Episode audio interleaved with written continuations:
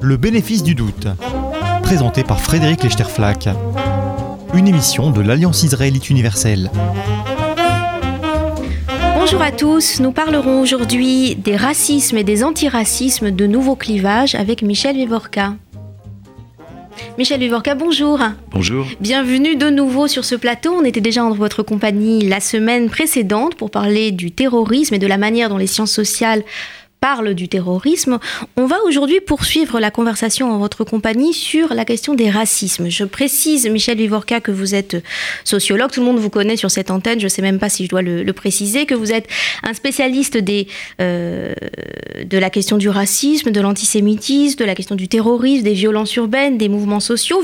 Vous, publiez euh, tout récemment un, nouveau petit livre d'entretien, de, conversation avec Régis Méran qui s'appelle Face au mal, le conflit sans la violence aux éditions et dans ce livre, vous rassemblez donc sous cette, ce concept de mal, face au mal, un certain nombre de phénomènes sociaux. Euh, divergents, hein, très distincts, le terrorisme, les violences sociales, le racisme, l'antisémitisme. Alors ma première question est la suivante, Michel Vivorca. Le racisme c'est mal, on voit très bien pourquoi, on comprend bien pourquoi le racisme exterminationniste, c'est mal, pourquoi euh, les, euh, les discriminations, la stigmatisation, le mépris pour des races supposées inférieures, c'est mal. Mais tout ça, est-ce que c'est pas un peu du passé? Est-ce qu'aujourd'hui, le nouveau racisme que vous décrivez, le racisme dit culturel, est-ce que c'est aussi évident que pour les formes précédentes de racisme de dire collectivement, socialement, c'est mal? Je dirais oui, c'est mal. Je dirais d'abord que le vieux racisme, celui que vous avez évoqué à l'instant, le racisme primaire, si vous voulez, n'a pas disparu.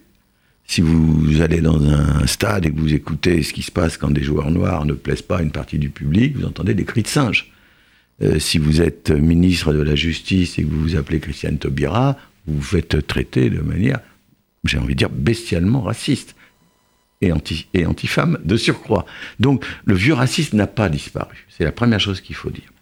Deuxièmement, ce racisme nouveau qui a été repéré il y a déjà une quarantaine d'années maintenant euh, aux États-Unis. D'abord, les Américains appelaient ça le racisme symbolique. C'est un racisme qui consistait à dire telle ou telle personne appartient à un groupe humain qui ne s'intégrera jamais, qui n'acceptera jamais la culture dominante. Et donc aux États-Unis, c'était les Noirs ne veulent pas travailler, euh, et donc les Noirs veulent avoir des familles euh, totalement décomposées, et donc ils ne croient pas dans le credo américain qui est qu'on monte par le travail et vive la famille. Donc c'est un raciste qui ne disait pas les Noirs sont inférieurs, pour des raisons même biologiques ou physiques, c'est un raciste qui disait ils sont différents culturellement. Sauf que, quand on gratte un petit peu, évidemment, si je peux dire, sous la culture, la nature. Donc, on n'était jamais forcément très loin.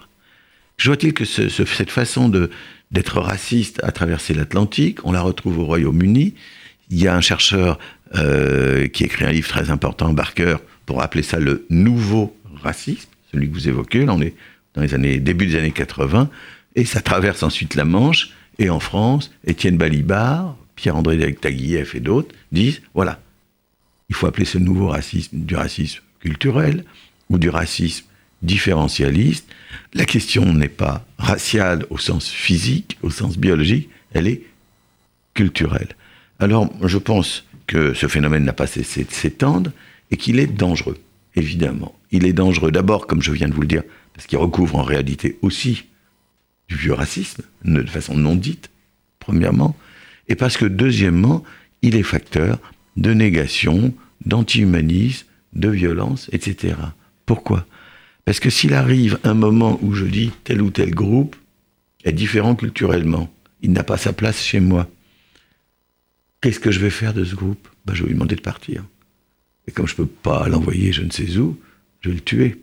Autrement dit, ce racisme différentialiste, il peut être facteur de violence, de haine, euh, de, de, meurtre, de génocide à la limite. Oui, il peut être facteur de choses terribles. Il repose non pas sur l'idée que les autres en face ou dans la société, mais dont il faut se débarrasser. Non pas qu'ils sont inférieurs, mais sur l'idée qu'ils n'ont pas sa place chez moi. Donc il est, à mon avis, susceptible d'être aussi meurtrier que, d'autres formes. Une part d'ailleurs de l'antisémitisme euh, nazi peut être assimilée à du racisme différentialiste. Il y avait une part culturelle, effectivement, dans, le, dans les reproches faits au peuple juif dans son ensemble. En même temps, ce, ce danger du racisme différentialiste, culturaliste, Michel Vivorca, il a suscité euh, aussi un certain nombre d'objections, et en particulier euh, celle très importante qui relève le fait que si on s'empêche de, de parler collectivement des cultures, euh, et des individus astreints à leur culture, eh bien on est dans le déni des cultures. Qu'est-ce que vous pensez de, ces objections-là qui disent finalement il faut qu'on puisse euh, stigmatiser des traits culturels appartenant à des communautés entières parce que sinon on n'arrivera pas à lutter contre et à intégrer davantage ces populations? Je pense qu'il ne faut pas basculer d'un excès dans un autre et qu'il est très dangereux aussi de dire que toute différence est malsaine, est dangereuse, est susceptible de créer des problèmes. D'ailleurs, je note que, puisqu'on est ici dans une radio juive, euh, je note que les juifs de France seraient vraiment bien mal placés hein, à demander à ce qu'on euh, on interdise tout particularisme, toute expression de particularisme dans l'espace public. Ce serait quelque chose d'assez ahurissant. Et donc, je pense que la question, elle est de savoir, non pas comment éradiquer les différences culturelles pour éviter les problèmes, une position qu'on pourrait appeler euh, hyper républicaine, si vous voulez. Pas de différence dans l'espace public, comme ça, il n'y a, plus aucune tension. Non. La question, elle est comment vivre avec ces différences? Comment les traiter institutionnellement? Comment les traiter politiquement? Alors moi, j'ai, au départ, il y a déjà 25 ans ou 30 ans, j'ai défendu le multiculturalisme. C'est-à-dire, multiculturalisme, ça ne veut pas dire que, que la société est faite de différences culturelles, ça tout le monde le voit. C'est l'idée qu'on traite qu'on reconnaît dans l'espace public des différences et qu'on leur accorde une certaine reconnaissance. Mais aujourd'hui, je, ne regrette pas du tout d'avoir pris cette position qui permettait au moins de débattre de ces différences. Mais je pense qu'aujourd'hui, il faut, il faut raisonner un petit peu autrement. J'étais très intéressé par euh, ce qu'on appelle parfois la charte de Fribourg, c'est pas très connu, c'est une déclaration qui date de 2007 qui a été faite par un certain nombre d'intellectuels, de juristes, de gens assez différents, mais qui disent il faut reconnaître des droits culturels. Il y a des droits civiques, il y a des droits politiques, il y a des droits sociaux. Eh bien, il faut qu'existent des droits culturels, à condition que les droits culturels soient confiés aux individus et non pas à des groupes. C'est-à-dire que chacun fait le choix de ses traits culturels, de son identité, si vous voulez. Et ça, je trouve que c'est une idée intelligente. Alors, Ma réponse, voyez, à votre question, elle est qu'on ne peut faire comme s'il était possible de dissoudre toutes les identités culturelles ou de les refouler dans la vie privée sans présence publique, ça me semble impossible. Les reconnaître pleinement en leur disant faites ce que vous voulez, je suis d'accord avec vous, ça peut être extrêmement dangereux. Parce qu'évidemment, ça nous mène euh, bah, à l'ex-Yougoslavie ou au Liban dans les pires moments, je veux dire la guerre civile, les communautés qui s'entretuent. Donc il faut trouver quelque chose entre les deux. Ni la négation, ni euh, faites ce que vous voulez. Ma question, elle, portait plus précisément sur la justification euh, d'objections du type oui, mais certains traits euh, culturels sont responsables ou coupables de certains phénomènes de société. et évidemment, l'excès de cette position-là, c'est la stigmatisation des musulmans en général. Dans le débat public français, c'est de ça qu'on parle évidemment je fais encore un pas dans cette logique-là et j'en arrive finalement au discours de dénonciation d'une supposée islamophobie. Euh, quand une partie de la population française mettrait en cause des traits culturels liés à la religion islam. Michel Vivorca, qu'est-ce que vous pensez de l'emploi du mot islamophobie et de cette lutte militante aujourd'hui sur le thème de l'islamophobie supposée de la société française? Bon, je, je personnellement, pas une catégorie que j'utilise dans mes analyses. Mais c'est par contre une catégorie que j'observe. Donc il faut bien que je dise quelque chose sur cette euh, notion. Je n'aime pas le mot pour plusieurs raisons. La première, c'est que le mot phobie, pour moi, a une connotation un peu psychiatrique ou un peu médicale même, euh, ou peut-être psychanalytique, comme on voudra, ou psychologique. Mais enfin, voilà, euh, je n'aime pas qu'on médicalise les problèmes sociaux. Ça, c'est la première chose. La deuxième chose, c'est que cette islamophobie, euh, c'est euh, un phénomène qui semble ramener à la religion des choses qui ne sont pas forcément de l'ordre de la religion. que, après tout, les mêmes euh, qui sont aujourd'hui perçus avant tout comme musulmans étaient perçus avant tout comme arabes ou comme maghrébins. Et que par conséquent, la question, elle n'est pas forcément seulement la religion. Et d'ailleurs, c'est très compliqué, parce que est-ce qu'on est dans la religion ou est-ce qu'on est dans la culture? Si je vous dis l'islam, je parle d'une religion. Mais pour beaucoup de gens, l'islam est perçu par eux-mêmes, s'ils sont musulmans ou de l'extérieur, comme une culture façon de vivre, une façon de se nourrir, une façon de s'habiller, ou des façons de vivre, de se nourrir, de s'habiller. Et donc l'islamophobie, le mot islamophobie ne me semble pas vraiment adapté. Maintenant, je regarde les choses un peu autrement. Je pense que euh, il ne faut pas confondre la culture, justement, et la religion, et que la question de l'islam est une question, en France, de laïcité. Ce n'est pas une question de multiculturalisme ou de droit culturel la question pour moi, elle est avant tout une question de laïcité, c'est-à-dire, est-ce que nous voulons une conception, je simplifie le débat, pure et dure de la laïcité, ou est-ce que nous voulons une conception plus ouverte de la laïcité? Moi, personnellement, je pense que l'enjeu pour nous, société française, il est de permettre aux musulmans de vivre leur religion comme d'autres religions. Alors, il y en a qui ne veulent pas de ça, euh, il y en a qui veulent durcir le trait, mais moi, je, réfléchis de cette manière. Et donc, oui, je ne suis pas du tout dans ce genre de débat où on dit, par exemple, que l'islam et l'islamisme, ça marche ensemble. Ou... Je ne rentre pas dans ces discussions-là. Je, peux en parler, bien sûr, mais c'est pas comme ça que je réfléchis.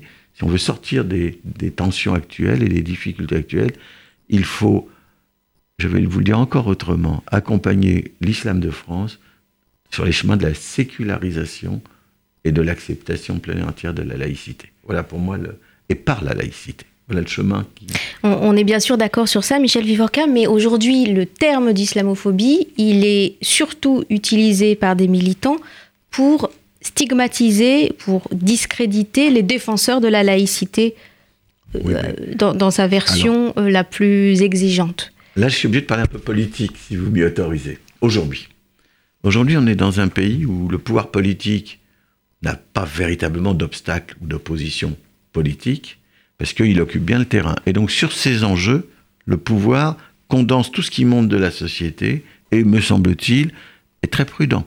Euh, j'étais très intéressé de voir qu'Emmanuel Macron ne s'était pas prononcé trop vite sur la laïcité ou sur l'islam. Donc le pouvoir avance très prudemment. Alors qu'est-ce qui reste en dehors du pouvoir? Et j'en arrive à votre question. Il reste de la place uniquement pour des oppositions extrêmes et pour des propos radicalisés. Et donc, le débat n'est pas possible à l'intérieur du pouvoir, qui prendre des positions plutôt prudentes, et ceux qui veulent exister dans le débat public à l'extérieur du pouvoir, outre leurs propos, le radicalisent. Et qu'est-ce que ça donne? Je vais prendre un exemple très fort. Ça donne des gens qui disent ah, mais Plenel, c'est un islamo, je sais plus quoi, gauchiste ou progressiste. un islamophile. Ou un islamophile. Autrement dit, quelqu'un qui prend des positions d'un certain type se fait aussitôt rejeter dans, dans les pires horreurs. Et donc, on va pas quand même discuter avec des gens comme ça. Et d'un autre côté, ceux qui penseront plutôt en termes de il faut parler autrement de l'islam, qu'il faut le défendre, il faut le promouvoir, etc., dans la société française, vont se mettre à accuser Manuel Valls d'être euh, le digne héritier de Marcel Déat, qui au passage était sociologue avant d'être socialiste. Et Marcel Déat, bon, bah euh, tout le monde le sait, c'est un socialiste qui est devenu euh, collaborateur extrême droite.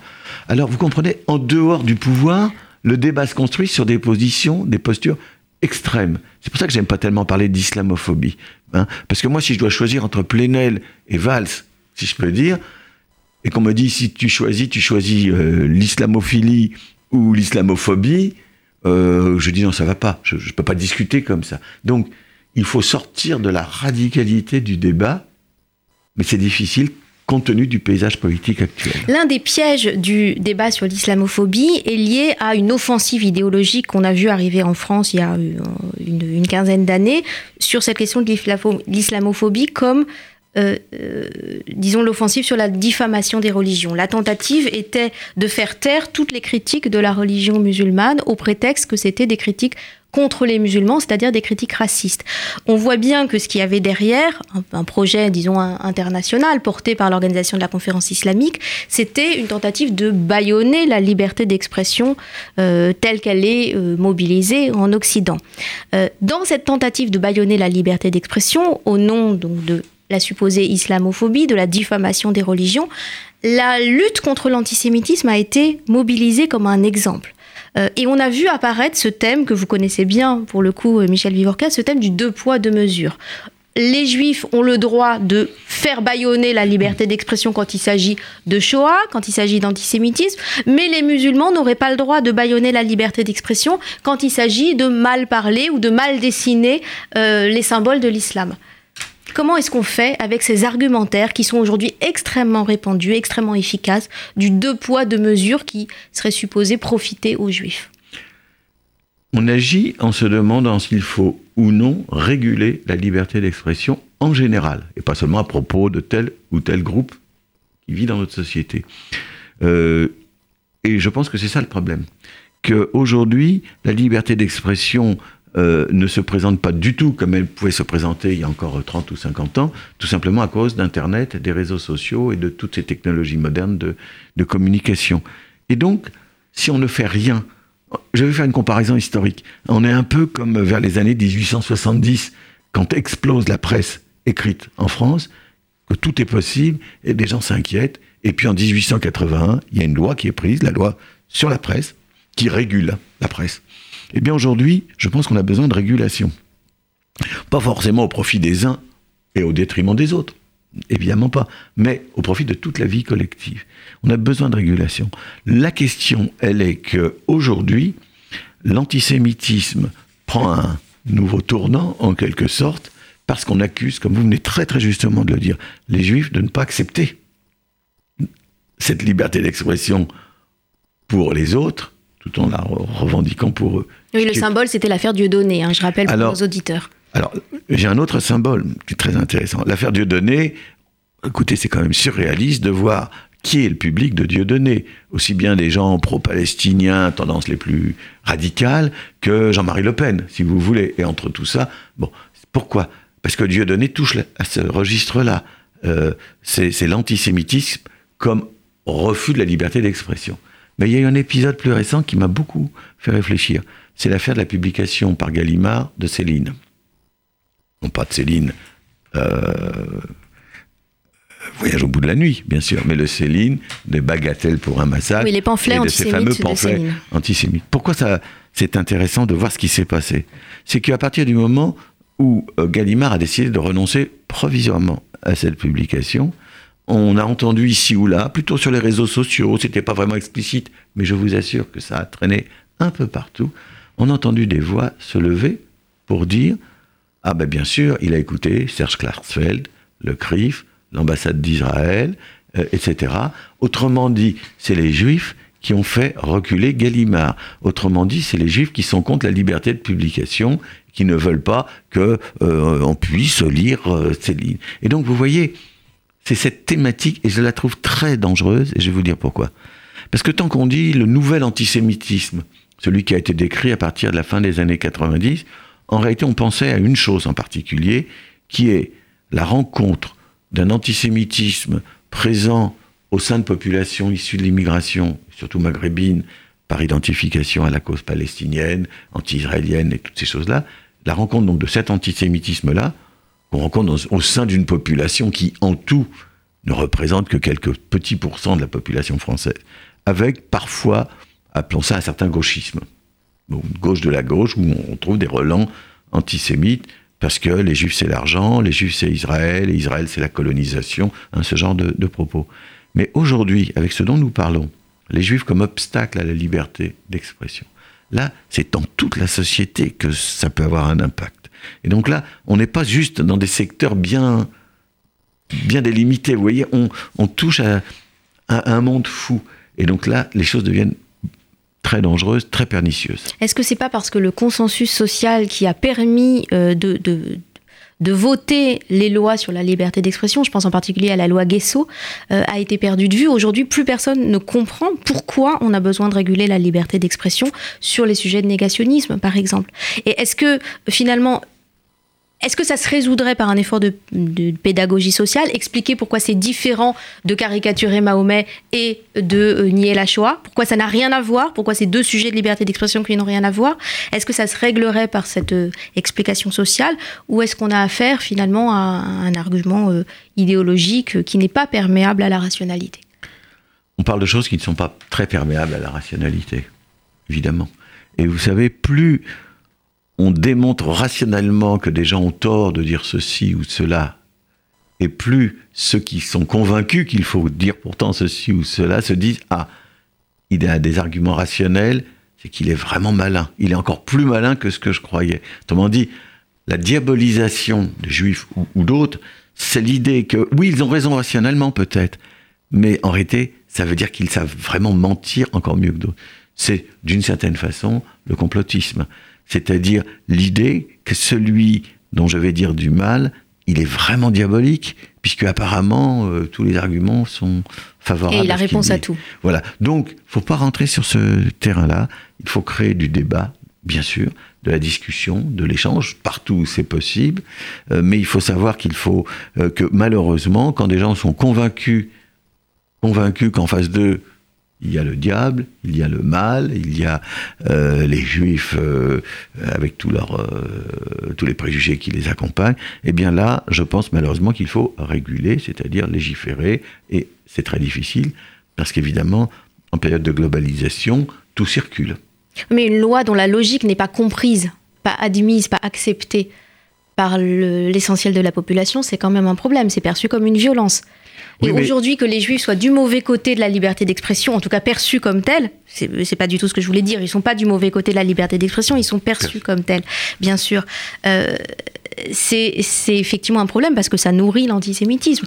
Oui, mais je crois que là, la, la discussion doit montrer que ce que les juifs mettent en avant n'est pas simplement pour les juifs que ça a une dimension universelle, que c'est la démocratie qui est en jeu, que c'est la capacité de vivre ensemble qui est en jeu. Autrement dit, si vous me dites les juifs se défendent uniquement pour eux-mêmes, c'est pas du tout la même chose que si vous me dites en se défendant, les juifs défendent la société tout entière. Je vais être marxiste une seconde. Il y a une phrase très célèbre de, Marx. Hein, il dit le prolétariat, en se libérant de ses chaînes, libérera l'humanité tout entière.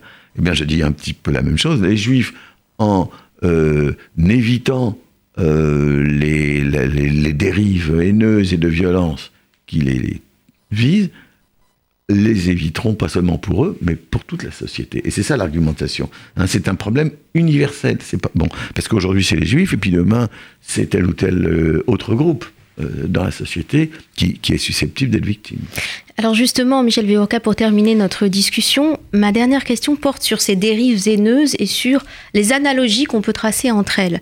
Euh, est-ce qu'on a eu raison en France, disons depuis les années 90, de traiter ensemble, parallèlement, toutes les discriminations et tous les types de discours haineux? Je pense à l'antisémitisme, je pense au racisme, je pense à euh, la discrimination euh, sur la base de l'orientation sexuelle, à l'homophobie, mais je pense également aux discriminations anti-vieux, anti-jeunes, etc. et au sexisme. Est-ce que tout est sur le même plan et est-ce que c'est, euh, est-ce qu'on n'est pas en train de se lier les mains, de, de mettre tout ensemble, comme ça, de traiter tout ensemble? Il y a des courants dans les sciences sociales et dans la philosophie politique, en particulier aux États-Unis, au Royaume-Uni, ça commence à arriver en France, qui s'appellent L'intersectionnalité. Alors, quand on regarde à peu près ce que c'est, c'est l'idée qu'il y a des individus qui, qui cumulent en quelque sorte les problèmes. Si vous êtes femme, noire, handicapée, un peu juive, euh, enfin, etc., etc., alors là, c'est vraiment pas de peau. Hein. C'est vraiment la catastrophe. Et donc, vous cumulez tous les risques de discrimination, et ce cumul fait que c'est pas simplement une addition. C'est plus que le, c'est plus que la somme des problèmes que vous que vous êtes amené à, vivre. Donc il y a cette idée que tous les handicaps dont vous venez de parler, toutes les discriminations euh, plutôt dont vous venez de parler, peuvent très bien se, se conjuguer, ou certaines d'entre elles en tout cas. Alors est-ce qu'il faut euh, dans ces conditions-là euh, demander que tous ces, toutes ces questions soient traitées en bloc?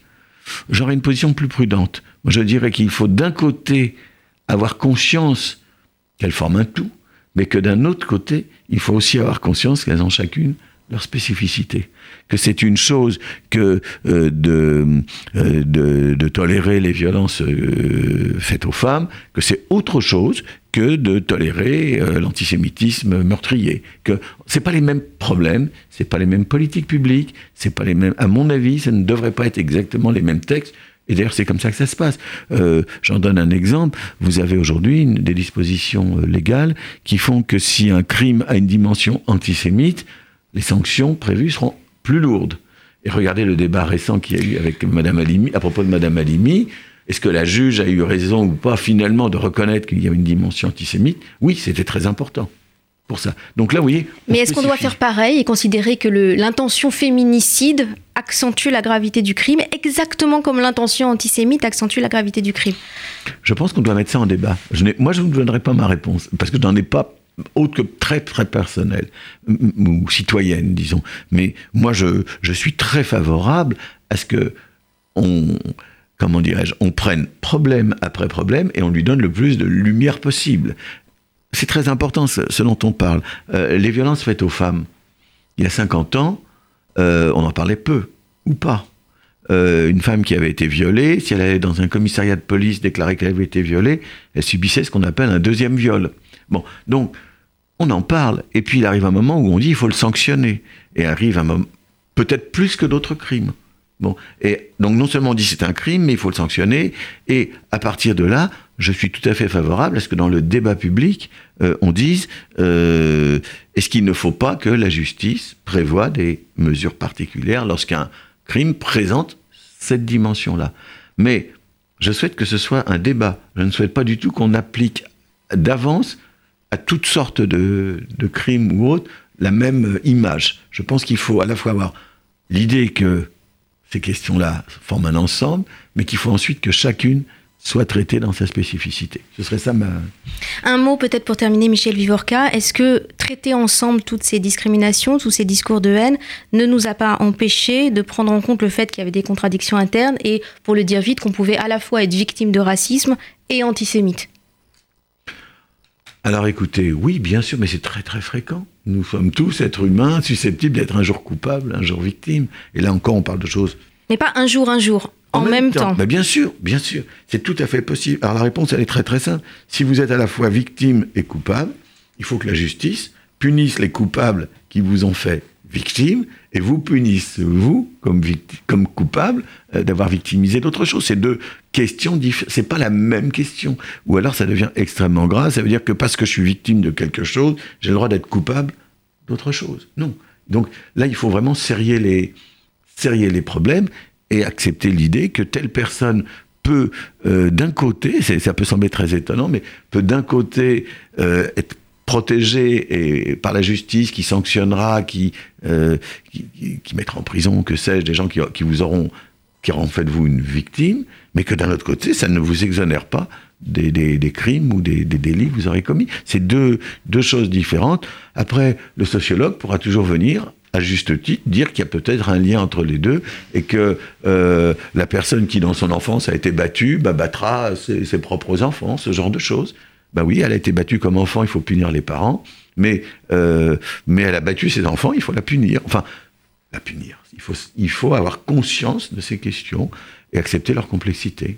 Merci beaucoup, Michel Vivorca. Pour poursuivre la conversation en votre compagnie, je renvoie nos auditeurs à votre euh, tout récent petit livre d'entretien Face au mal, le conflit sans la violence, c'est aux éditions textuelles. Et puis, je crois qu'on vous fera revenir, Michel Vivorca, parce qu'on a pas mal d'autres sujets encore à discuter avec vous. Merci beaucoup, en tout cas, et bonne semaine à tous. C'était le bénéfice du doute, une émission de l'Alliance israélite universelle.